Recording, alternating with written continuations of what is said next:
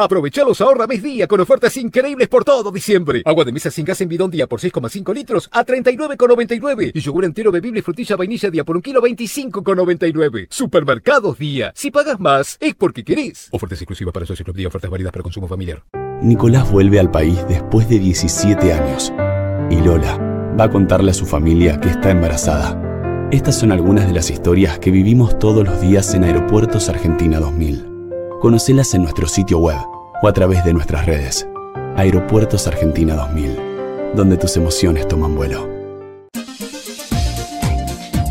Parque Eólico Arauco. ¿Sabías que un generador de 2.1 megawatts genera suficiente energía para abastecer 2.800.000 hogares por año y el equivalente necesario para regar 2.900 hectáreas de olivos anualmente? Significa no emitir 3.700 toneladas de dióxido de carbono al año. Asimismo, con su potencia de 50 megawatts, permite un ahorro anual de combustible de más de 12 millones de dólares. Parque Eólico Arauco. Presente y futuro.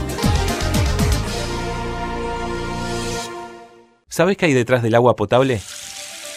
Hay historia, hay tecnología, hay esfuerzo, hay compromiso, hay planificación, hay servicio, hay salud. AISA, juntos seguimos haciendo un mejor lugar donde vivir. Ministerio del Interior, Obras Públicas y Vivienda, Presidencia de la Nación. Simmons Beauty Rest, la más confortable sensación. Simmons Beauty Rest, el único descanso sin interrupción.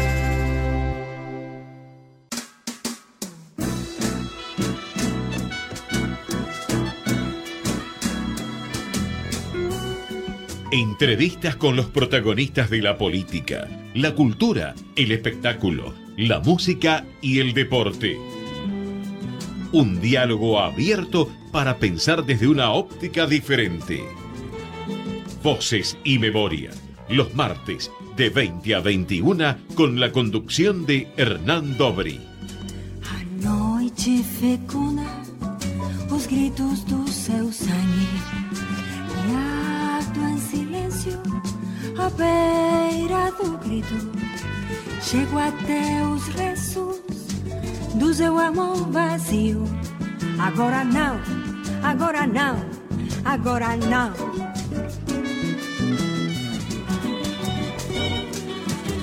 Na encruzilhada de nossos destinos Povoam as horas de vagas lembranzas Buenas noches, bienvenidos a una nueva emisión de Voces y Memorias. Antes que nada vamos a abrir los canales de comunicación. Pueden escribirnos en Facebook barra Ecomedios 1220, eh, por Twitter en arroba Hernán Dobri o también en Facebook barra Hernán Dobri. Hoy nos visita un economista que se recibió de licenciado en Economía en el año 1968 en la Universidad Católica Argentina, trabajó en el Centro de Estudios Monetarios y Bancarios del Banco Central entre 1974 y 1978. En 1983 se convirtió en gerente de investigaciones y estadísticas del Banco Central. Luego fue subsecretario de Programación del Desarrollo de, la Secretaría de Planificación de la Presidencia de la Nación durante el gobierno de Raúl Alfonsín. Más adelante ocupó el cargo de subsecretario de Política Económica en el Ministerio de Economía para luego ser elegido presidente del Banco Central entre el año 1986 y 1989. También fue director de investigaciones del Instituto para el Desarrollo de la Industria de la Fundación UIA entre 1992 y 97 y trabajó en el Banco Interamericano de Desarrollo, fue consultor del Banco Mundial y presidente de la Fundación Argentina para el Desarrollo con Equidad y volvió a la función pública en el año 1999 cuando fue elegido ministro de Economía y después, entre 2003 y 2007, se desempeñó como secretario ejecutivo de la CEPAL. Es autor de La crisis económica en América Latina, alcances e impactos. Hoy nos visita en Voces y Memorias José Luis Machinea. Muchísimas gracias por acompañarnos. Es un gusto estar aquí.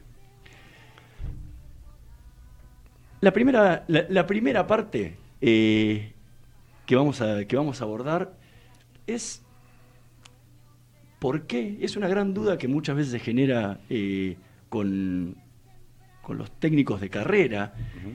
¿Por qué agarrar un ministerio o una función pública en momentos tan críticos como te tocó en el 99 cuando asumió de la Rúa, donde el país venía de una recesión, teníamos el uno a uno anclado, eh, una depreciación económica terrible.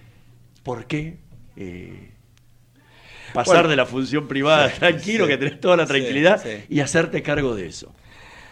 Bueno, por dos cosas, ¿no? Eh, por tres voy a agregar ahora. Pero una por, bueno, no tiene vocación pública, ¿no? Y entonces este, cree que puede arreglar algo, hacer algo. Em, segundo, porque yo me di cuenta que la situación estaba muy complicada y la verdad, eh, puedo confesarlo aquí, este, traté de convencerlo de Arrua que nombrar a otra persona para ministro de Economía, pero no tuve mucho éxito. Eh, primero porque yo era la, persona elegida por eh, el Frente y por Alfonsín, ¿no? Entonces eso daba cierta consistencia política. Y la tercera por tonto será, ¿no? Pero en, por lo menos yo recuerdo lo que, lo que se hablaba en la época, que el hombre de economía de la Rúa era Ricardo López Murphy. y, en, el, en, quien él confiaba, bueno, que después terminó siendo tu sucesor. Eh, pero, ¿qué tercio hay? Porque lo, que decías de Alfonsín, sí, y Chacho te, apoyaban. Y, Chacho, bueno, bueno pero eso le daba este, a, la, coalición esa, al menos en los temas económicos, a una persona que era apoyado por, por todos sus miembros, de alguna manera, ¿no? Entonces, eh, tan malo no le debía parecer a De la Rúa, entonces, este, eh, pero es cierto que yo le dije a De la Rúa que lo que tenía que hacer era elegir un ministro de Economía en que él tuviera total confianza, porque siempre el ministro de Economía toma decisiones difíciles, a veces difíciles de explicar, ¿no? y uno confía o no confía en él, ¿no? Eh, una vez creo que fue Alfonsín que le preguntó a, González que cómo había elegido el ministro de Economía. Dice, bueno, yo busqué la gente que decían esto, lo otro, un señor que me parecía más o menos progre como economista, pero consistente, y, dije, y lo nombré. Y después hice más o menos lo que me dijo. Pues ¿y dónde sacaste eso? Y yo le había preguntado a Palmer, eh, de Suecia, y me dijo eso. Entonces, con esa enseñanza es lo que hice. Claro, y eso yo trataba de transmitir eso. Uno tiene que confiar en el ministro de Economía porque es ese señor que toma decisiones complicadas, a veces que no se entienden demasiado bien. Pero bueno, pero fui yo. ¿Y, sentías que no tenía, no tenía toda la confianza? no, bueno, no, sí, sí, tenía confianza en la Rúa, no voy a decir que no pero en todo caso no era eh, más cercano en términos de, cómo había visto él eh, su visión de años previos de la economía, con la gente que más había hablado de economía, no era justamente conmigo, ¿no? Así que no es que no tuviera confianza, pero seguramente había personas eh, más cercanas a su pensamiento y que tuvieran entonces la confianza. Pero bueno, yo venía siendo el vocero de la alianza desde su creación, casi desde el 97, así que no, no, lo que sí no podía hacer, teniendo esa vocación pública y esa vocación por, eh, eh, por los partidos políticos, por la democracia, era decir, no, yo me voy a mi casa ahora, después de ser dos años vocero de la alianza, ¿no? Así que cuando me dijo que no, bueno, allí vamos. Y aparte eh, fue un gabinete inicial donde había, si no me si no recuerdo más, eran cuatro economistas. Sí, sí, claro. estaba Juan Liach, estaba Rodríguez Llavarini, estaba Rodríguez estaba López Murphy, y, Cristian Colombo, que también estaba Cristian Colombo y estaba en la de... Y Santibáñez en la CIDE, o sea, era un gabinete donde todos eran economistas. Sí, sí, sí, ¿Cómo se lidiaba con tantas opiniones de expertos? Bueno, fueron, la verdad, muy cuidadosos, digamos, este, en general eh, no, no, no se pusieron a opinar cosas muy distintas. Por ahí tenemos una charla privada con alguno de ellos, ¿no? Eh, eh, en el caso de Ricardo López Murphy, es una persona que yo le tengo confianza personal. No coincido muchas veces con, lo, con algunas de las posiciones o posturas de él, pero sí es una persona para conversar, sabiendo de que lo que uno conversa con él queda ahí, digamos, y, y, a veces, algunas veces he conversado con él. Pero no, esto no, no se metió. Digamos, lo curioso, y acá no voy a hacer nombres, es que no necesariamente los economistas puestos en distintos cargos que no sean ministro de Economía son tan cuidadosos con el gasto, ¿eh? con esas cosas, ¿eh? este, sino que todos pelean también como otros ministros por algo más para, para su ministerio, ¿no? Sí. Hasta, hasta que llegan al Ministerio de Economía y le quieren sacar a todo Claro, absolutamente, absolutamente. Bueno, uno tiene roles distintos, ¿no? El- ¿En algún momento te pasó por la cabeza salir de la convertibilidad? Lo estudiamos, o sea, estudiamos cómo se podía hacer y qué implicaba y nos dimos cuenta que el costo era extraordinario, eh, porque había que, cambiar todos los contratos, ¿no? Salir de la convertibilidad significaba reestructurar la deuda externa, eh, romper todos los contratos, y es muy difícil volver políticamente de eso, ya no para un ministro de Economía, ¿no? yo diría para un gobierno. ¿no? Y aparte el costo, porque aparte el costo, para, para hacerlo menos ruido con los contratos, el costo económico era extraordinario, digamos, porque finalmente uno eh, hace que, eh, como pasó, ¿no? Finalmente, los deudores uno a uno cuando se salió de la convertibilidad y los otros, eh, claro, los depósitos de los bancos a 1,40 y 1,40 la gente se quejó amargamente, ¿no? Hubo cautelares, etcétera, etcétera. Pero así todavía hay una diferencia, de 1,40 a 1, ¿no? ¿Cómo hacemos con la hoja de balance? Bueno, la plata la puso el Estado, un poquito los bancos, pero básicamente el Estado. Pero si uno quería hacerlo, generalizarlo a todos los contratos, era económicamente eh, extraordinariamente costoso, ¿no? No, y aparte el- lo, lo pudieron hacer porque también estaba el corralito y no Sí. podía sacar la plata, o sea, Sí, no podía hacer seguro. mucha corrida bancaria que digamos. ¿no? Y cuando hay una crisis, uno to- se toman medidas eh, heroicas y la gente está dispuesta, comillas, a aceptarlas, cosa que no está dispuesta a aceptar en situaciones relativamente normales. Nosotros, si, si, si, si vos mirás eh, los diarios de esa época, no había ningún economista, salvo uno eh, este, que falleció hace poco del peronismo, que hablara de salir de la convertibilidad. Hablaban de que había que dolarizar, no salir de la convertibilidad, ¿no? Eh, y las encuestas daban que el 70% de la población quería mantener la convertibilidad, digamos. Entonces, desayunar un día diciendo, bueno, señores, quiero decirle que se rompimos todos los contratos, todo lo que ustedes tenían, los depósitos. Era, era no solamente un problema económico, económico, sino político, porque no había sensación de crisis. Había sensación de disgusto con algunas cosas de Menem, etcétera, pero crisis para tomar una decisión de ese tipo no había, ¿no? Así que, pero más allá de toda esta cuestión política, desde el punto de vista económico, era extraordinariamente costoso tratar de hacer esa transición más o menos razonable. Iba a ser un caos en cualquier caso. ¿no? En- hace, un, hace un tiempito, en una entrevista, te, te habían consultado sobre el actual sistema de, de múltiples ministros de Economía separados y, y habías eh, dicho que no te gustaba ese sistema así, que creías que un ministro de Economía requiere más capacidad de decisión y coordinación, que es uno de los principales problemas del actual sistema, y que eh, hubieses preferido un economista que coordine a todo el equipo, o sea, un, un ministro más, Sí. más fuerte. ¿Te sentías así en el momento? en Sí, que- absolutamente, absolutamente. Yo, sí, sí, yo no me echar la culpa a nadie de eso. Yo tenía poder, seguramente. Mi, mi- lo- mis discusiones, la relación con el presidente era otra cuestión, pero no puedo decir, no, yo quería hacer otras cosas y no me dejaban. Yo me hubiese ido en ese caso, ¿no? No, eh, yo me sentía así y creo que es lo que se requiere. Por eso yo le había dicho al doctor de la Rúa, mejor sería encontrar una persona que tenga mucha confianza tuya, por lo que contaba recién. Eh, sí, yo me sentí que, que tenía libertad dentro de ciertas, eh, yo sabía restricciones políticas, ¿no?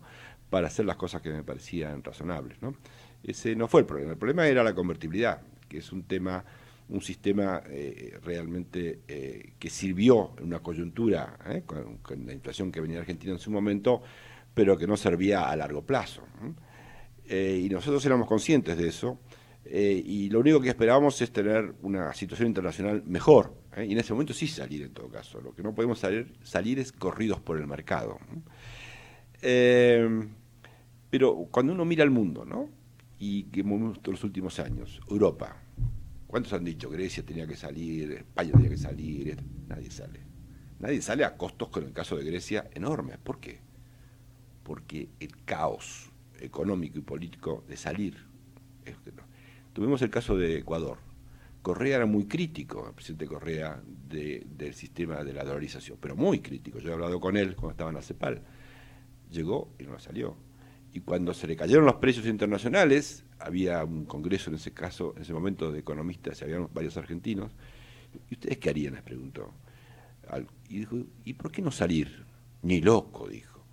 Y no porque no fuera crítico, pues se daba cuenta la magnitud del problema que tenía por delante, económico y político. ¿no? Entonces, son sistemas que uno entra, eh, pero es efectivamente muy difícil salir y solamente no termina saliendo en una situación de crisis. ¿Pero eso en un largo plazo o en un corto plazo? Porque Brasil también tuvo una, una convertibilidad corta y salieron casi en paralelo con Argentina. Tuvieron, eh, cuando hicieron un ajuste, en, eh, si no me equivoco, fue la, el final de la, de- la- después de la transición de Collor y, y con Fernando Enrique salieron... No, hicieron un rápido. programa, un programa de estabilización Sí. eh, con Fernando Enrique, pero yo no Sí. sé que estuvieran convertidos. No, no, convertibilidad así fija como la tenía No, no, no, no, pero no, El tema, el tema de la contabilidad es que los contratos estaban en dólares aparte. Sí. Todo, pero los alquileres estaban en dólares, los eh, eh, préstamos comerciales estaban en dólares, los préstamos de los bancos, los depósitos de los bancos, era todo en dólares, ¿no? Las tarifas de las empresas públicas estaban en dólares. Entonces, eh, había que romper todos los contratos, no es el caso de Brasil, ¿no? No, no, no, eso no, no, no, no, no, por eso digo, nadie sale porque significa una ruptura generalizada de contratos y nadie sabe cómo hacer eso de una manera que no sea un caso. por, la- por las buenas. Por las buenas, claro. sí. Estamos conversando con José Luis Machinea. Vamos a escuchar el primer tema que eligió para esta noche en Voces y Memorias, Cambalache en la voz de Julio Sosa.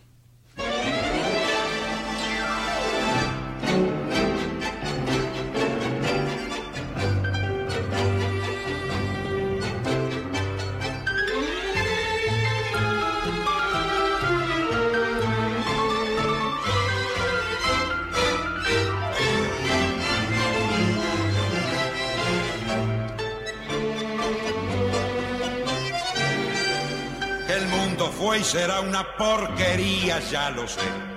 En el 510 y en el 2000 también. Que siempre ha habido chorros, maquiavelos y estafados, contentos y amargados, valores y doblez.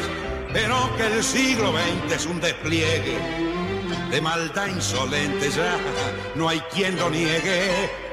Vivimos revolcados en un merengue y en el mismo lodo, todos manoseados. Hoy resulta que es lo mismo ser derecho que traidor. Ignorante, sabio, chorro, pretencioso, estafador, todo es igual, nada es mejor. Lo mismo un burro que un gran profesor, no hay plaza que va a haber, ni escalafón. Los inmorales nos han igualado, si uno vive en la impostura y otro afana en su ambición. Da lo mismo que sea cura, colchonero, rey de barco, cara dura o polizón.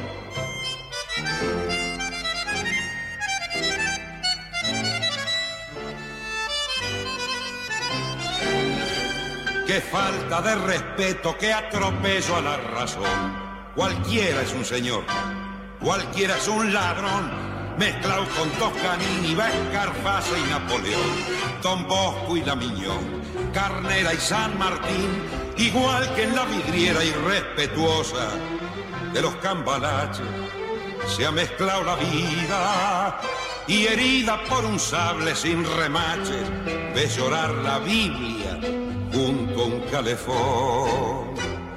Siglo XX, cambalache problemático y febril. El que no llora no mama y el que no afana es un gil. Dale nomás, dale que va.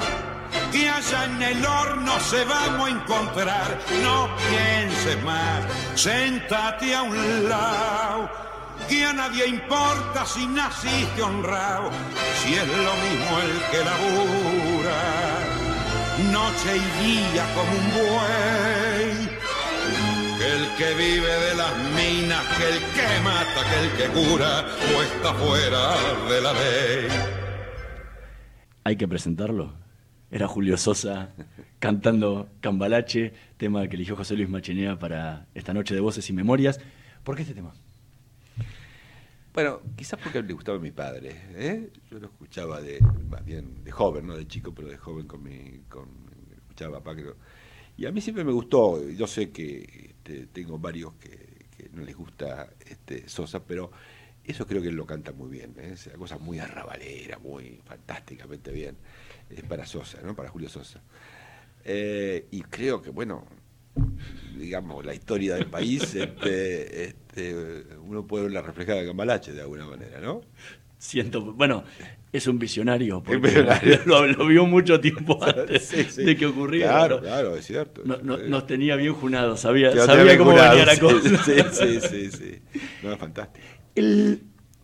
hay hay un, una, una medida de eh, durante la época del ministerio, en la época del gobierno de la Rúa, que quedaste marcado con esa famosa tablita. Ahora, en una entrevista, en dos entrevistas hace poco, en una dijiste que la tablita fue un gran error político y en la segunda estoy orgulloso de esa tablita. bueno, ok. ¿Cómo, ¿cómo, lo ves hoy? Eh, yo estoy básicamente orgulloso, ¿no? De, la tablita es que había tres cosas ahí, ¿no? Eh, lo que nosotros hicimos es tratar de qué había pasado en los años previos ¿eh? de Menem.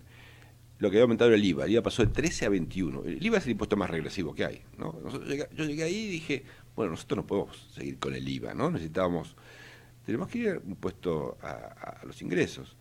Eh, claro, que eran muy bajos en Argentina, nadie pagaba impuesto a los ingresos. Entonces la manera que pagaran es disminuir el mínimo no imponible, ¿no? Es una cosa muy técnica, la digo muy rápidamente, pero digamos, ¿cómo es en el resto del mundo? El mínimo no imponible, o sea, la gente que no paga impuestos, ¿a partir de qué nivel uno paga impuestos? Básicamente, en los países desarrollados es el ingreso per cápita promedio. Si uno está por arriba del ingreso per cápita promedio, eh, uno paga, ¿no? Y la lógica es, los que están por arriba del promedio pongan algo de plata. Eh, en los países en desarrollo es un poco más, algo de 1.5 o algo así, 1.8 estaban tres, ¿no? El ingreso per cápita de Argentina era 8.000 y el mínimo no imponible de los solteros era 24.000 ¿eh? dólares en ese momento. Era un despropósito, bajamos de 24 a 18, de los casados también. Eh, esa era la, fue la medida y lo que hicimos eh, además es la tablita que era, que las deducciones que uno puede hacer en impuestos a las ganancias, lo que hicimos tampoco fue un invento nuestro, lo copiamos del resto del mundo, es a medida que aumenta el nivel de, ingreso, eh, claro, el porcentaje de las desgrabaciones disminuye. ¿no? Ya, a un alto nivel de ingreso no se deduce nada, ¿eh? y a bajo nivel se deduce todo. Esa era la tablita. Y había una, vamos a la tablita, era eh, saltaba de 10 a 30, de 30 a 50. Entonces era un lío, ¿por qué no? Porque si uno está en el 31, y nada, eran cosas menores. La bronca era con el aumento del impuesto, no con la tablita. Entonces digo, yo estoy orgulloso de que, digamos, que, eh, em, que ahí empezó la Argentina a cobrar realmente eh, impuesto a los ingresos, que es un impuesto progresivo, ¿no? Como me dijo ahí en una conferencia, yo no puedo entender cómo usted puso, puso, no, estaba el impuesto, ¿no? Pero eh, generó más recursos por impuesto progresivo y tenga esas críticas. Digo, ¿por qué es eso? Digo, pues lastimamos a mucha gente. y entre otras cosas, lo que dije alguna vez y lo voy a repetir ahora, no, no es para repetirlo muy seguido, nosotros hicimos otra cosa, que es eh, a todas las personas que cobraban más de 10 mil dólares, por única vez le pusimos un impuesto del 10%. Y como me dijo un periodista, un conocido, me dijo, si mi señora te ve, te pisa con el auto. ¿no? O sea, le pegamos ahí a todos los periodistas este, muy exitosos de la Argentina, ¿no? con ese puesto adicional. Eh, entonces digo, políticamente, yo habré dicho en ese contexto, políticamente no fue lo mejor, digamos. Entonces dije, aquí me puse a todos los periodistas en contra, digamos, ¿no?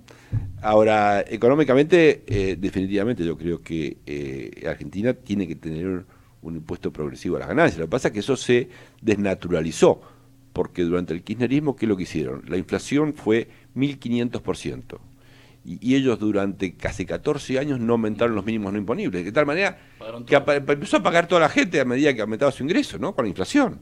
Entonces se convirtió en un despropósito. Y la equidad que tenía el impuesto a las ganancias, que la propiedad, dejó de serlo. Todo el mundo empezó a pagar 35% de, de tasa de impuesto porque se juntaron todas las, todas las distintos niveles de, de, de ingreso. Entonces, eh, pero sigo pensando que es lo que un país como la Argentina requiere. Este país todavía recauda dos, tres puntos. ¿no? En Europa, el 75% de impuestos a las ganancias o a los ingresos lo pagan las personas y el 25 las empresas. ¿eh? Eh, por lo general en los países de América Latina es al revés, 25 pagan las personas y 75 pagan las empresas. Lo que pagan las empresas no es progresismo, pero las empresas lo pasan a precios. Lo otro la cosa progresista. Pero bueno, este, sí, me han pegado con eso. Este, no, no me escapo del programa todavía hoy. El otro día me senté, no sé, en el programa no voy a decir cuál. Digo, ¿y usted qué piensa ahora de la ahorita? Dije, otra vez. Pero definitivamente, claro, sí. ¿Qué, ¿Qué te pasó por la cabeza el, el 6 de octubre de 2000? La anuncia de Chacho. Sí, yo diría que ha sido el 5, porque el 5 es el día de mi Sí, cumpleaños. sí, el cinco- Digo, cinco, es, seis, ahora- Yo diría que era el 5 y el 5 es mi cumpleaños. Yo dije, qué regalo han hecho. Este, bueno, fue muy difícil. Le voy a contar una anécdota que es 15 días antes, creo que fue. Eh, eh, vino la gente de Standard Poor's, creo, y dijo, vamos a bajar la nota argentina. Habíamos citado a Argentina.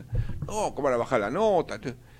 Y me dijeron, eh, eh, no, la economía la vemos bien, yo no sé por qué la veían bien en ese momento, pero bueno, pero tenemos muchas dudas sobre la situación política, ¿no? Veían tensiones dentro de la alianza. Y, entonces, eh, yo digo, eh, de la Rúa no estaba, Chacho estaba de presidente, y digo, pero quieren hablar con el vicepresidente, el presidente no está.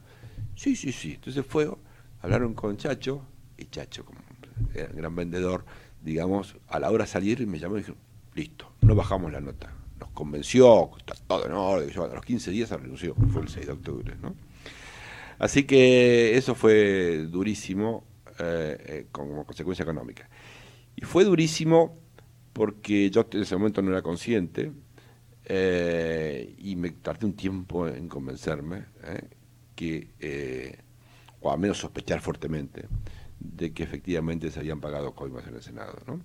Porque además, eh, al comienzo de esa gestión, eh, el presidente, el vicepresidente, creo que estaba el ministro del Interior, yo y alguno más, dijimos, acá está claro, ¿no? Las reglas de juego son las nuestras y no vamos a, caer en alguna de las cosas del pasado, ¿eh? que había pasado mucho durante el menemismo.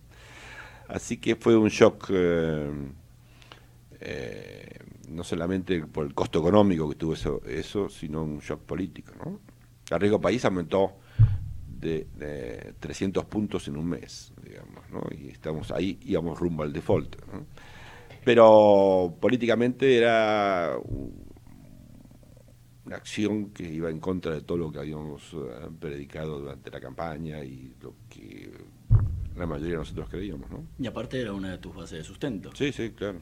Eh, y a partir de ahí, en, en tu puesto, ¿qué cambió? Más allá de por los problemas económicos, eh, si, sino por la, propia confianza, porque quedaba quedabas medio debilitado en, eh, en apoyo dentro del, del propio gabinete.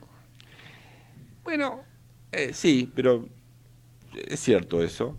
Pero eh, ahí inventamos el tema de cuando se vino ese shock eh, tan negativo. eh, yo hablé con Larry Summers, eh, que era el secretario del Tesoro de Estados Unidos, eh, para ver la posibilidad de conseguir un crédito a largo plazo, un- esos préstamos eh, grandes que habían eh, hecho en el caso de Corea, los países asiáticos. Eh, y famoso blindaje, no sé, el nombre de blindaje, no, sé por qué salió, pero bueno. Entonces eso dio, finalmente cuando lo pudimos hacer, armar todo ese paquete, dio cierta tranquilidad por un periodo de tiempo, el riesgo empezó ahí, se empezó a bajar, este, la, la- las encuestas mostraban que había una imagen del presidente había mejorado. Me pasó que el ministro de Economía había mejorado más que la del presidente, lo cual generó algunos problemas. Eh, entonces, eh, pero la cosa se puso tensa de vuelta y cuando se puso más tensa yo me di cuenta que la situación ya no daba para quedarme, digamos, ¿no? Era ¿En qué, claro. ¿En qué momento fue eso? ¿En diciembre? Eh, no, enero, febrero, digamos ahí, eh, la cosa se complica desde el punto de vista económico, pero yo percibía señales, ¿eh? Eh, comentarios por aquí, por allá, alguien que me decía esto lo otro, que había ya, claro, era muy difícil en ese momento porque, entre otras cosas, eh, Caballo y la gente que estaba con él decía que ellos podían hacer crecer la economía 10%, digamos. Y claro, a cualquier político, digamos, este, entre cero, como estábamos, y 10% es una diferencia política extraordinaria, ¿no? En tanto, por lo tanto, tanto Chacho, definitivamente él, y de la Rúa desde siempre, eh, querían acabarlo como ministro de Economía. ¿no? Lo que pasa que yo creo que de la Rúa nos animó inicialmente y por eso lo puso a, Ricardo López Murphy, este, que duró 15 días nada más. Eh, pero lo que ellos dos querían era eh, realmente a, a Pero en cierto momento, antes, antes de, la de tu renuncia, le había sugerido a Caballo que asumiera como presidente del Banco Central. Sí, ¿por qué? Porque en ese momento había un lío con el presidente del Banco Central, eh, con el cual yo no simpatizaba, debo confesar. Em, ¿Con Pedro Pou? Pedro Pou, sí, no lo simpatizaba, pero una cosa que no simpatizaba y otra es que sacarlo, como se quería sacarlo en ese momento, y, tanto parte del radicalismo como, como del frente eh, querían sacarlo, era, desde el punto de vista, en un momento de esa incertidumbre muy grande, era un tema, ¿no? Entonces yo traté de convencerlo primero a, Ricardo López Murphy, que fuera, eh, y me dijo de ninguna manera que voy a convalidar, que lo saque. Bueno y entonces yo le dije al presidente, bueno, necesitamos alguien que genere credibilidad. Y ese este, parece ser Caballo, ¿no?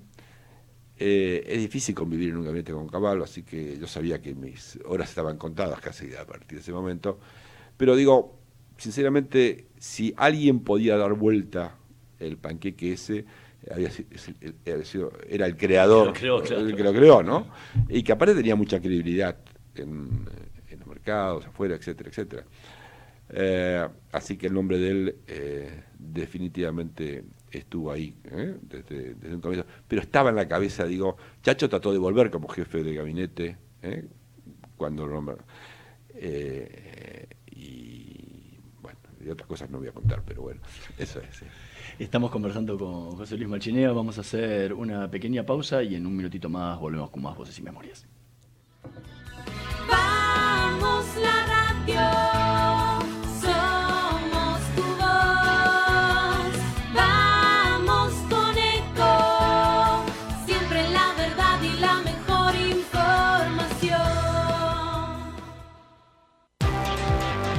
Pero qué tarde que se me hizo. Me tengo que apurar porque si no, no llego, no llego, no llego. No. ¿Pero seguro? ¿Qué problema? Eh, bueno, vamos a encontrar una solución. Bancame ahí que en dos minutos estoy con vos. Bueno, vos ahora te tenés que ir. Sí, pero yo quiero hablar de esto ahora. Cuando llegue a casa te llamo. Tres de cada diez muertos en el tránsito son peatones. Cruzá siempre por la senda peatonal o esquina, respetando los semáforos. Allí, todos los vehículos deben darte prioridad. Luchemos por la vida. Descarga gratis de tu celular la aplicación Ecomedios. Podés escucharnos en vivo, informarte con las últimas noticias y entrevistas en audio y video. Búscala y bajate la aplicación Ecomedios. Podés vernos en vivo en ecomedios.com. Ecomedios.com. Contenidos audiovisuales. Conectate con nosotros. Twitter arroba Ecomedios 1220. Voces y memoria. Una hora con los protagonistas de la política, la cultura, el espectáculo la música y el deporte para pensar desde una óptica diferente.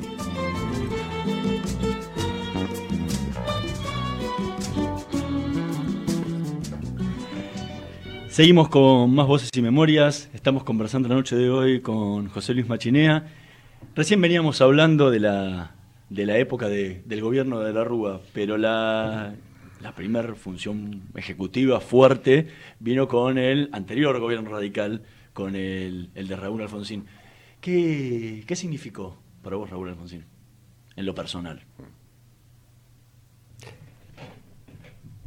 Bueno, ahí tenemos un problema porque cada vez que hablo de, hablo de Alfonsín me tiendo a emocionar, pero bueno. No, para mí es eh, una persona a la cual yo eh, quise muchísimo digamos, no, con la cual no siempre uno se ponía de acuerdo, ¿eh? son otras cosas, ¿no? Pero realmente creo que fue un gran presidente en una situación eh, política y económica eh, muy compleja. ¿no? Pero yo tengo un muy grato recuerdo de él. Digo, y no es que, insisto, que estuviéramos, que pudiera convencerlo de algunas cosas de economía o algo por el estilo. Es que era, sobre todo, una persona que confiaba en la gente que trabajaba con él. ¿no? Y si uno tenía un problema, ¿eh? estaba primero para salir a defenderlo. ¿eh? No todos los presidentes actúan de esa manera, ¿no? Deja que los ministros o el presidente del Banco Central este, eh, caigan, igual hace que es políticamente razonable. No, él era en sentido extremadamente derecho, eh, era una persona con la cual se podía hablar eh, de, de- de política, de cómo veía el mundo, no sé, es lo que yo imagino como presidente, ¿no? Esa, esa persona con una eh, visión del mundo de América Latina, ¿eh? que le ayudó mucho a los países que, cuando él asumió, todos los países eh, que rodeaban a Argentina eran, eran gobernados por dictaduras, ¿no? Claro. acordarse de ese proceso. Sí, sí, sí, sí, fueron, Argentina fue el que dio el Claro. puntapié inicial en la región. Y él ayudó muchísimo. Uno va, yo viví mucho tiempo en Chile después. Si algo recuerdan los políticos de, Chile, ¿no? Eh, Lagos y compañía, es el apoyo que tuvieron eh, permanentemente de Alfonsín durante ese periodo. Así que trabajar con él este, eh, fue en su momento una satisfacción muy grande y con los años, cuando han pasado los años y después que él se ha ido, este, yo tengo básicamente gratos, gratos recuerdos, duros, porque la situación era muy compleja y dura, y muchas frustraciones. Pero desde el punto de vista personal, eh, eh, para mí fue una satisfacción muy grande. Lo sigo entendiendo y viendo de esa manera con el paso de los años. ¿no? ¿Cómo recordás esos años? Porque te tocó asumir el Banco Central con una época, por lo menos, más relajada y tranquila que la con la que terminaste yendo. Sí, pero eh, sí, e- eso es así, definitivamente. Eh, pero nosotros habíamos lanzado el plan austral, ¿no? Nosotros armamos el plan austral y conseguimos que por primera vez el Fondo Monetario eh, aprobara un plan que implicaba congelamiento de precios, salarios y todas esas cosas. Eh, en parte porque eh, hablamos también con el gobierno de Estados Unidos en ese proceso, pero el programa andaba razonablemente bien, va, bien, habíamos pasado la inflación de 30 a 2% por mes, eh, y claro, nosotros no controlábamos ni el Banco Central ni muchas empresas públicas, ¿no? No teníamos todo el poder del aparato económico, hablábamos antes de, de coordinación o no coordinación. No Entonces, eh, yo recién pude, pudimos llegar al Banco Central en septiembre, si mi memoria no me falla, de, del 2000... eh, Del 86. Del 86. Eh, 2000, no, el de- del 86, pasaron tantos años. Eh, del 86. Y ya era un poco tarde, porque eh, la inflación estaba. La, economía creció rápidamente. Estabilizamos y en el tercer, cuarto trimestre del 85 la economía crecía a un ritmo anual de 14%. Había caído mucho y salió un balazo, ¿no? Porque los salarios reales se aumentaron, porque había reapareció el crédito, etcétera, etcétera.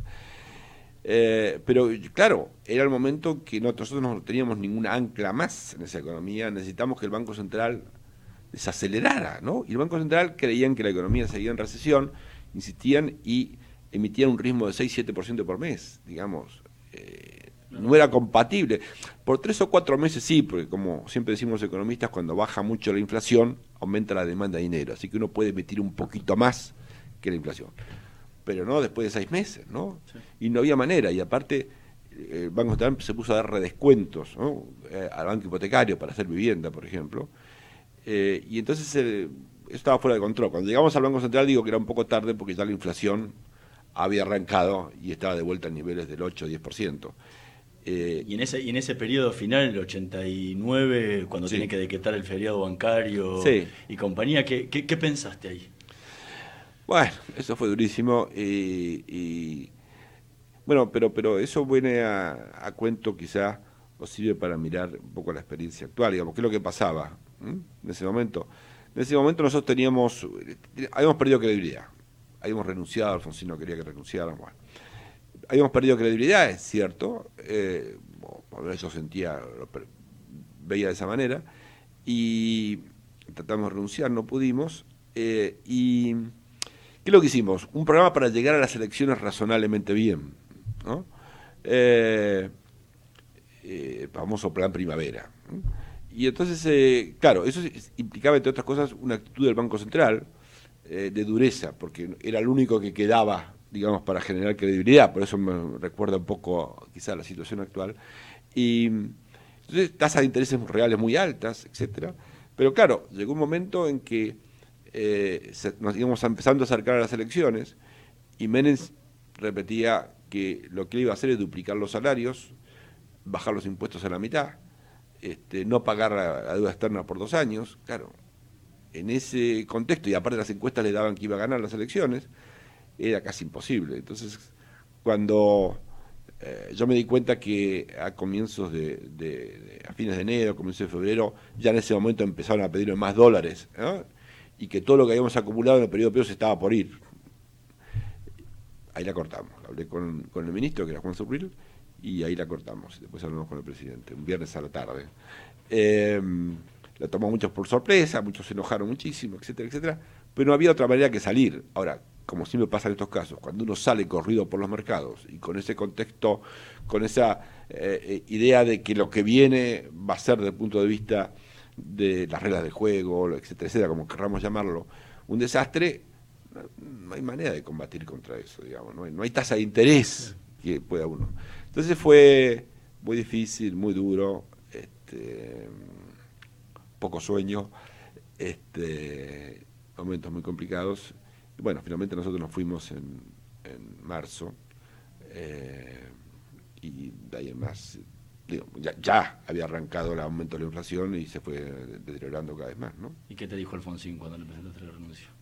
No, ahí ya lo que pasó es que el candidato de radicalismo, que era Angelos. Angelos, eh, Angelos había dicho que algo así como si él tuviera una pistola le tiraría un tiro en la frente al ministro de Economía, o, o algo parecido a eso, digamos. Entonces, y era el candidato, no había, no, no había manera, entonces este, eh, no hubo mucho que convencer a Alfonsín. Alfonsín dijo, bueno, sí, lamento mucho, pero no veo otra opción. Y así que nos fuimos en ese momento. Mm. Estamos conversando con José Luis Machinea. Vamos a escuchar el último tema que eligió para esta noche de Voces y Memorias, We Are the Champions Queen. I've paid my dues time after time. I've done my sentence, but committed no crime. And bad mistakes, I've made a few. I've had my share of sand kicked in my face, but I've come through. I need to go on,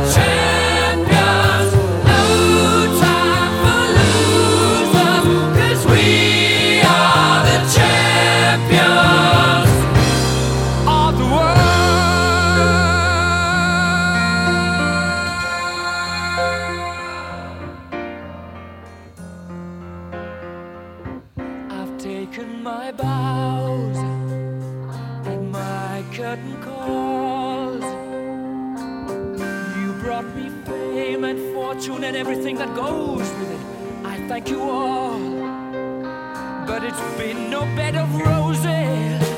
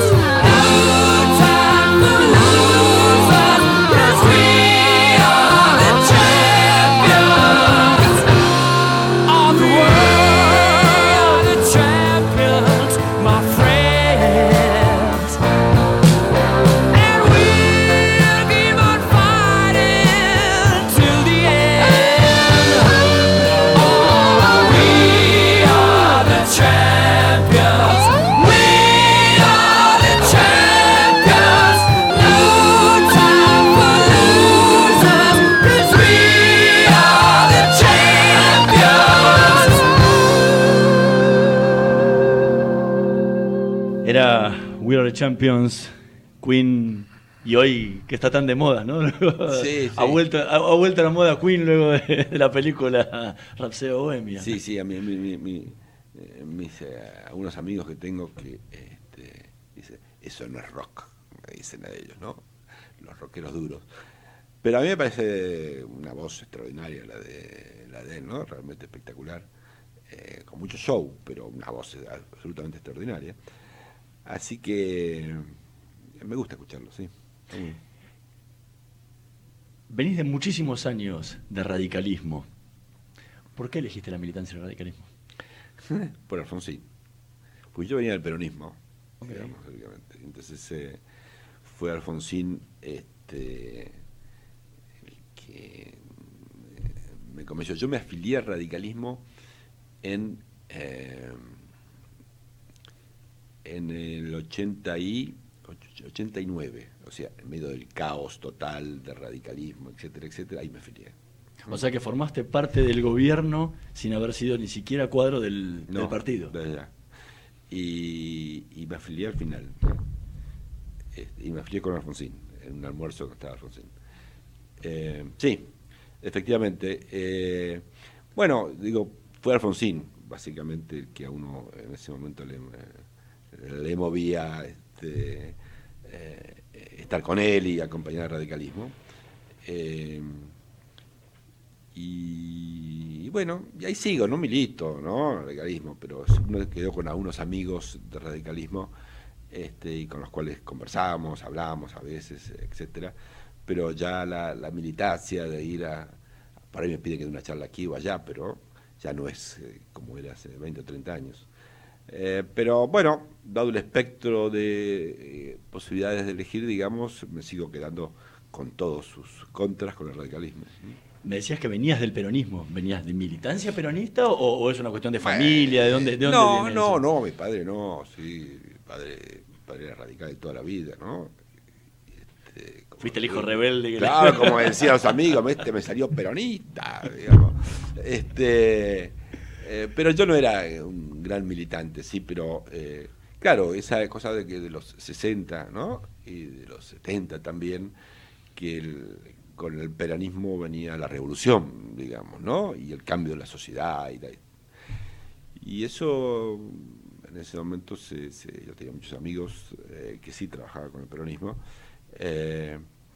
y eso me, me impactaba de alguna manera, ¿no? Este, la revolución, la revolución pacífica, o no tan pacífica en algún caso, pero la revolución. Y entonces yo por eso este, eh, simpatizaba en todo caso con, con el, con el peronismo y en todo caso militaba eh, en las discusiones económicas o por el estilo, ¿no? ¿En qué momento decidiste quiero ser economista? Ah, eso fue cuando empecé a estudiar eh, y el primer año yo estudié en la universidad, yo, del interior, digo, yo vengo de, De Puerto, Puerto ¿no? de Puerto Madryn, sí. Y llegamos acá, y, y entonces eh, la universidad, entonces eh, mi padre decía, bueno, pero tenés que estudiar en un lugar donde haya más tranquilidad, es el momento de la uva con mucho lío. Entonces eh, eh, terminé estudiando en la Universidad Católica Argentina. Y el primer año había administración y economía, y era común para las dos carreras, administración y economía. Y yo no quería, este, iba a ser para contador, este, qué sé yo, no sé por qué. Eh, y sí, sí, yo sé por qué, porque un, hermano mayor de mi padre era contador y había sido vicepresidente del Banco Nación, entonces era el, el hermano, el tío, así, muy famoso. Eh, y, mm, y bueno, ahí había administración de empresas. Entonces, el primer año eh, yo tomé las dos materias, de administración eh, y de economía. La administración me pareció muy aburrido, en economía tuve un gran profesor, eh, Alberto Petrecola. Después, cosas de la vida, su hijo fue el primer profesor de mi hija cuando estudió economía. y él, bueno, yo dije, wow, esto es fantástico, y a partir de ahí seguí economía. ¿no? Y fui a estudiar afuera y cosas. ¿Y qué fue lo que te atrajo de la economía? Eh, yo diría, una cuestión eran los modelos hasta cierto punto, digamos. A mí me gustaban mucho las matemáticas también, ese tipo de cosas, ¿no? Eh, pero esta idea de que había una manera de arreglar la situación del país o de las cosas, ¿no? Eh, había instrumental, ahí estaba la macroeconomía, la política monetaria, la política fiscal. Entonces uno, eh, eh, ahí es cuando me pongo a leer más los diarios, mucho más de lo que leía antes. Eso me motiva para moverme un poco a ver qué se pensaba en la política. Pero la idea que con la economía, este, con la soberbia que uno tiene cuando es joven, ¿no? Este, dotado de ese instrumental, iba a poder hacer algo por arreglar la situación del país, digamos, ¿no? Eh, fue eso, yo fui, me recibí, después fui a estudiar afuera, y cuando volví, yo volví en el 80, bueno, yo volví eh, en el 75, había hecho la candidatura al doctorado, y fui años más tarde a hacer la, a- eh, mi tesis para el doctorado, me quedé un año afuera y volví en el 80 y, en enero del 83, así que poco después ya iba a estar ahí, con, cuando fue surrir la Secretaría de Planificación, yo fui con él, eh, y después fuimos a Economía y después ya siguió la historia. sí.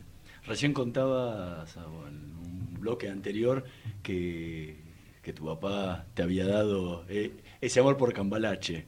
¿Y qué más es lo que te, es lo que te marcó?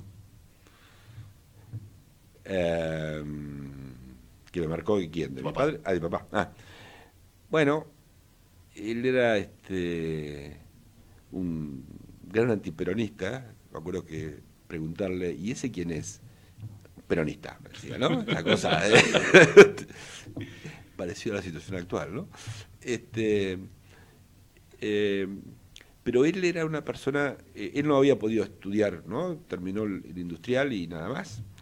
Este, trabajaba en un campo que era de mi abuelo y en el sur, ¿no? En la Patagonia. Y, pero él pensaba que sus hijos tenían que estudiar. Entonces, por eso él, eh, digamos, el Madrid, y cuando le pareció que el Madrid en el secundario no era suficiente, iba a ser suficientemente bueno, me mandó a Buenos Aires a, a vivir con unos tíos, etcétera, inicialmente, después vino mi madre, eh, para que estudiara en un colegio mejor y después la universidad. Entonces, su preocupación por algo que él no había tenido. ¿no? pero que entendía como una cosa fundamental en la vida. ¿no? Y bueno, eh, eso me ayudó, digamos, para dar el, empujón y, poder estudiar. Y aparte era una responsabilidad muy grande, porque sé que estaban haciendo un esfuerzo grande mis padres este, para darnos eh, educación a mí. Después vino mi hermano, que es dos años menor que yo, eh, que también eh, cursó aquí el secundario y después se recibió de ingeniero y se volvió a Madrid. ¿no? ¿Te llegó a ver en la función pública? Sí, sí, sí. Cuando asumí en el Banco Central, el- eh, invité a mi padre y mi madre y estuvieron ahí. ¿eh? ¿Qué te dijo cuando llegaste ahí?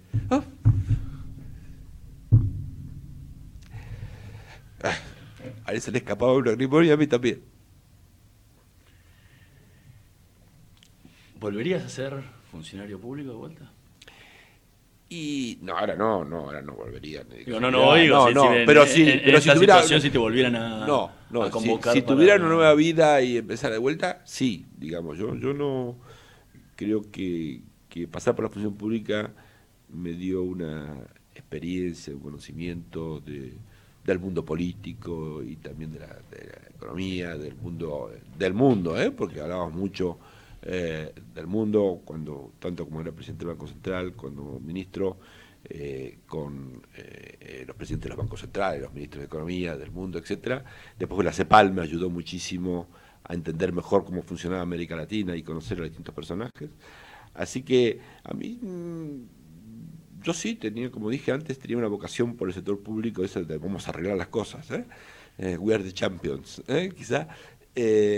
Y, Pero hoy ya no, ya no, no. ya no, ya está, ya está, es una etapa y yo lo que creo sí es que eh, hay que tratar de que los jóvenes, digamos, se involucren más en la política. Está bien que están, eh, por lo que han escuchado en su casa y lo que han vivido, están un poco desilusionados de alguna manera de la política, ¿no? Eh, pero, por ejemplo, en el radicalismo,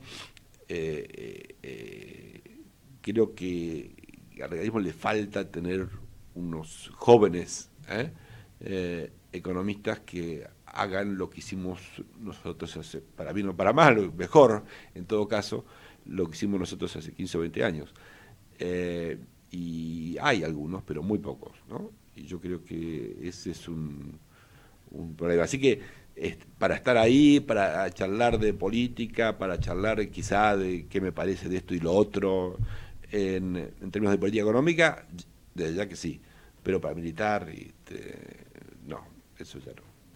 José Luis Machinea, muchísimas gracias por habernos acompañado hoy en esta noche de, de Voces y Memorias. Ha sido realmente un placer. ¿eh? Nosotros nos vamos a reencontrar la semana que viene en la operación técnica Gerardo Subirana y Javier Martínez. En la producción Martín Pereira Bubet. Nosotros nos vemos el próximo martes. Chao.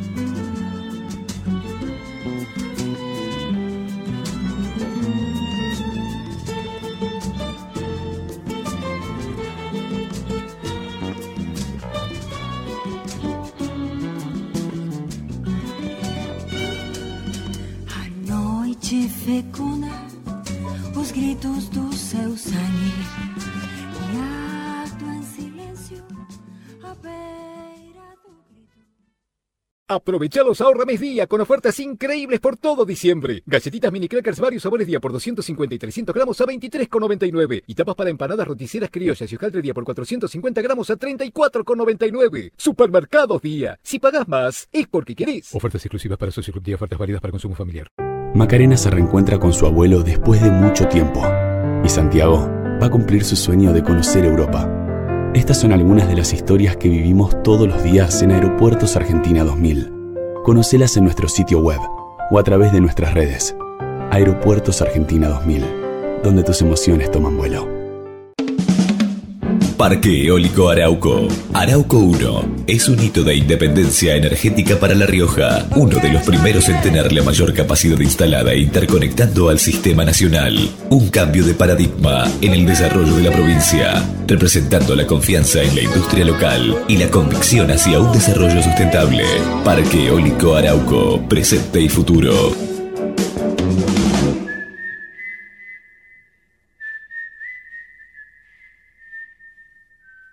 ¿Sabes qué hay detrás del agua potable? Hay historia, hay tecnología, hay esfuerzo, hay compromiso, hay planificación, hay servicio, hay salud. AISA, juntos seguimos haciendo un mejor lugar donde vivir. Ministerio del Interior, Obras Públicas y Vivienda, Presidencia de la Nación. Simmons Beauty Rest, la más confortable sensación. Simmons Beauty El único descanso sin interrupción.